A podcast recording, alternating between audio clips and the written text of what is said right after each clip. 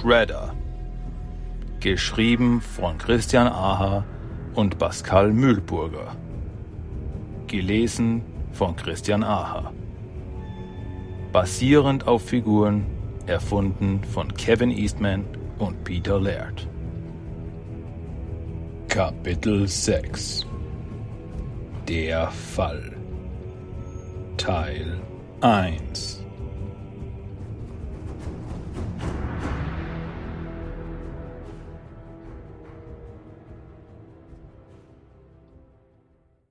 Mit einer Mischung aus Wehmut und Unsicherheit betrachtet Hamato Yoshi den Wettlauf der Regentropfen, die an den kleinen eckigen Fenstern seines Schlafzimmers hinabrennen. Normalerweise genießt er die Regentage, auch wenn an jenen Tagen das Ziehen in seiner Schulter stärker zu werden scheint. Doch heute Nacht beruhigten ihr sanfte Trommeln der Himmelstränen in keinster Weise. Vielmehr hat er das Gefühl, als wäre dieser nächtliche Schauer nur der Vorbote für etwas, das dort draußen in den gewaltigen Häuserschluchten der leuchtenden Stadt lauert. Langsam dreht sich Yoshi um und schaut mit einem sanften Lächeln zu der Schönheit in seinem Bett. Tang Shens Augen sind geschlossen und ihr Atem geht ruhig und beständig. Auf ihren Lippen hat sich ein feines Lächeln niedergelassen und Yoshi kann wieder einmal nicht so richtig fassen, was für ein verdammtes Glück er doch hat. Gerne würde er sich wieder zu ihr legen, ihren Atem auf seinem Gesicht spüren und friedlich ins Dunkel seiner Träume abdriften. Doch er weiß ganz genau, dass er heute keine Ruhe mehr finden wird. Yoshi packt seinen seidenen Morgenmantel, wirft ihn sich über die Schulter und begibt sich mit leisen Schritten ins Wohnzimmer. Kaum hat er die Zimmertür geöffnet, hört er auch schon die kleinen Pfoten, die in freudiger Erwartung auf dem Boden des Käfigs hin und her tapsen. Mit einem Grinsen im Gesicht streichelt Yoshi über Splinters weiches Fell und die kleine Ratte zuckt freudig mit den Schnurrhaaren. Kannst wohl auch nicht schlafen, mein kleiner Freund. In den letzten Jahren ist Splinter zu einem so festen Bestandteil von Yoshis Leben geworden, dass sich die Vorstellung einer Zeit, in der der kleine Nager nicht mehr in seinen Käfig umherrennen wird, wie ein surrealer Traum anfühlt. Auch wenn diese Zeit normalerweise schon längst gekommen sein sollte. Zumindest hat Yoshi bisher noch von keiner Ratte gehört, die Splinter in puncto Lebensjahre das Wasser reichen könnte. Nur die feinen, weißen Härchen im sonst braunen Fell deuten auf ein ereignisreiches Rattenleben hin. Manchmal denke ich, ich sollte mir wohl mehr Gedanken darüber machen, was mit dir los ist. Aber ganz ehrlich, du und Shen, ihr seid die besten Dinge, die mir im Leben gegeben sind. Und von guten Dingen kann man nun wirklich nicht zu viel haben. Yoshi geht zum Wohnzimmerschrank, öffnet ihn und holt eine schwarze, längliche Schachtel heraus. Er stellt sie auf den kleinen Couchtisch und öffnet die kleinen, goldverzierten Verschlüsse. Er blickt in das Innere und ein warmes Gefühl durchflutet seine Innereien. Das bleiche Licht des Mondes scheint durch die Fensterscheiben in Hamato Yoshis Wohnzimmer und die Scherben von Hikari strahlen ihn an. Wenn ich in meinem Leben jemals ein helles Licht gebraucht habe, dann heute Nacht. Oft war er versucht, die Klinge seines einst treuen Schwertes neu zu schmieden, doch irgendwie überkam ihm jedes Mal Kurz vorher ein schlechtes Gewissen. War doch der letzte Einsatz Hikaris auch der letzte an der Seite seines einst besten Freundes Orokunagi gewesen. Beim Gedanken an den Mann, der ihm mehr Bruder als Freund gewesen war, füllen sich Yoshis Augen mit Tränen. Langsam streicht er mit den Fingern über die Bruchstücke des Schwertes. Dann blickt er wieder zu Splinter. Du kannst es auch spüren, nicht wahr? Etwas kommt auf uns zu. Splinters dunkle Knopfaugen blicken ihren Besitzer durchdringend an. Für den Bruchteil einer Sekunde meint Yoshi ein Leuchten in ihnen sehen zu können. Ich kann nur hoffen, dass ich mich irre. Die dunklen Wolken am Himmel über New York werden sich an jenem Tag nicht verziehen. Wie pechschwarze Vorhänge verhüllen sie den Weg der Sonnenstrahlen und verwandeln die Stadt aus Licht in ein düsteres Gemälde aus gräulichen Farbtönen. Helle Blitze zucken durch die Wolken und dicke Regentropfen ergießen sich auf die Welt. Doch selbst an Tagen wie diesen, an Tagen, die einem das Gefühl geben, das Licht der Sonne nie wieder auf der Haut spüren zu können, ist New York City lebendig wie eh und je. Auf der anderen Seite der Weltkugel, im Dorf Chihaya dagegen, scheint das Leben an regnerischen Tagen förmlich stillzustehen. Die Kinder, die man für gewöhnlich auf den Straßen beim Ballspielen antrifft, verstecken sich in ihren Zimmern. Und die Alten, die sich des Öfteren über jene Kinder und deren lautstarke Freudenlaute beschweren, genießen mit einer Tasse Tee in der Hand das stetige Rauschen und das sanfte Plätschern der flüssigen Perlen. Auch Meister Masato gönnt sich an diesem Tag eine Tasse seines besten grünen Tees. Den strömenden Regen beobachtend lässt er den warmen Dampf aus der Tasse seine Nase liebkosen. Schon als Kind hatte der Regen eine ganz besondere Wirkung auf ihn, und auch heute noch, nach all diesen Jahren, fühlt er die vertraute, wohlige Melancholie. Lächelnd stellt Masato die Tasse mit dem heißen Tee ab und öffnet die Haustür.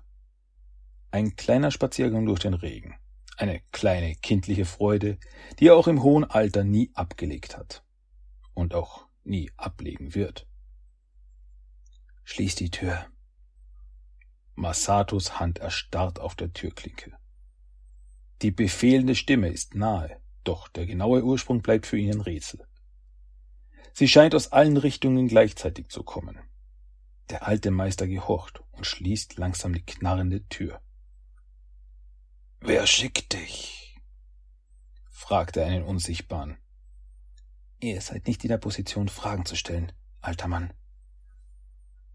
Die Antwort lässt Masato milde lächeln. Deine Stimme ist noch jung, mein Sohn, und doch scheint dein Meister dich für wichtig genug zu halten, dass er dich zu mir geschickt hat. Sag mir, weißt du, wer ich bin? Ihr seid Meister Masato, und glaubt mir, wenn ich euch sage, es ist mir eine außergewöhnliche Ehre. Die Ehre ist ganz die meine. Doch befürchte ich, dass du nicht für ein freundliches Gespräch zu mir gekommen bist. Die Antwort wird Masato mit einem Kunai geliefert, das nur wenige Millimeter neben seinem Ohr in das alte Holz der Tür geworfen wird. Der alte Mann zieht das Wurfmesser heraus und entrollt den kleinen Zettel, der sich daran befindet. Masato liest die Worte auf dem Zettel. Einmal, zweimal und dann noch ein drittes Mal. Und jedes Mal, wenn seine Augen über den Text fahren, füllen sie sich mehr und mehr mit Tränen. Als er den Zettel ein viertes Mal gelesen hat, schließt er langsam die Augen und lässt den Kopf sinken. So ist das also, flüstert Masato leise in den leeren Raum. Die Worte scheinen wie Donnergrollen von den Wänden zurückzuhallen, und das Herz des alten Meisters wird schwer. So ist es, antwortet die Stimme. Masato dreht sich um und blickt dem Überbringer der Nachricht in die Augen. Augen, die zu jung für diese Art von Aufträgen sind. Augen, die kalt und fern jeglichen Lichtes zu sein scheinen. Dann scheinen die dunklen Wolken über dem Dorf Chihaya noch finsterer zu werden. Und im Haus von Meister Masato steht eine Tasse mit grünem Tee auf einem kleinen Tisch, an dem niemand mehr sitzen wird.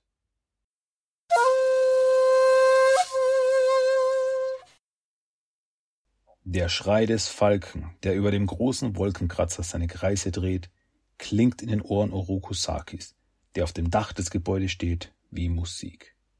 Er breitet seinen rechten Arm aus und lässt den großen Raubvogel darauf landen. Er löst den Zettel am Bein des gefiederten Boten und sofort erhebt dieser sich wieder in die Lüfte. Mit einem Lächeln liest Saki die Zeilen auf dem Stück Papier und zerknüllt es anschließend. Gute Nachrichten? fragt Kitsune, die auf einer kleinen Bank hinter Saki sitzt. Alles verläuft nach Plan. Diese Narren auf den Straßen sprechen bereits vom japanischen Dämon. Ich erhielt soeben von Koya die Nachricht, dass die Manhattan Militia sich uns unterworfen hat. Und selbst in der Polizei haben wir unsere Leute eingeschleust. Jetzt wagt es niemand mehr, sich gegen uns zu stellen. Unsere Macht wächst. Der Foot Clan ist nicht mehr aufzuhalten. Kitsune lächelt Saki an.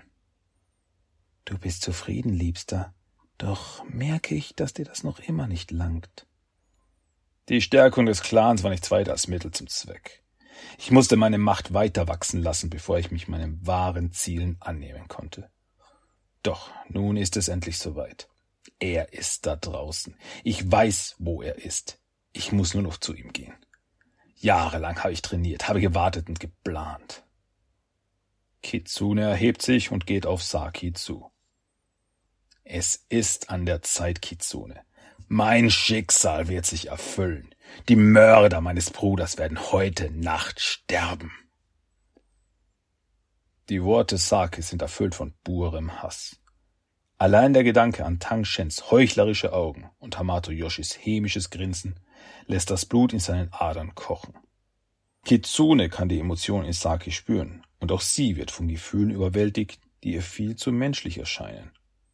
Sie zittert vor Aufregung, sie kichert vor Vorfreude, und sie spürt Zuneigung für den Mann, der vor ihr steht und die Präsenz eines wahren Teufels ausstrahlt. Lass die Spiele beginnen. Die Präsenz beobachtet ihre Schwester und deren Marionette. Sie hat den Ausgang dieses Tages schon mehrfach vor ihrem inneren Auge ablaufen lassen. Und obwohl sie Mitleid mit diesen sterblichen Wesen hat, so weiß sie auch, dass ein Eingreifen die höchste Strafe ihres Vaters mit sich bringen wird. Nein, alles muss so ablaufen, wie die Sterne es vorhergesehen haben. Doch auch ihre Schwester hat etwas getan, was so nicht geschehen sollte. Und sie kann den Zorn der anderen in der Luft um sie herum grollen hören. Bei den Sternen, was soll ich tun? Mit diesen Gedanken schließt die Präsenz ihre Augen und lässt sich wieder in ihren aktuellen Wirt zurückfallen. Die Gitterstäbe, die sie zurückhalten und das Stroh auf dem Boden, heißen sie wieder im Hier und Jetzt willkommen. Sie blickt zu dem Menschen vor sich auf und blickt in dessen Augen. In diesen tiefen, dunklen See aus Schmerz und Schuld. Und dann endlich fasst sie einen Entschluss, der sie teuer zu stehen kommen wird. Daran besteht absolut kein Zweifel. Vermutlich wird die Mühe vergebens sein. Doch im hintersten Winkel ihres Verstandes spürt sie, dass sie es wenigstens versuchen muss. Verzeih mir, Vater, doch das hier wird nicht so enden, wie du es dir vorstellst. Mit diesen Gedanken sitzt die Präsenz dort und wartet auf den Sturm.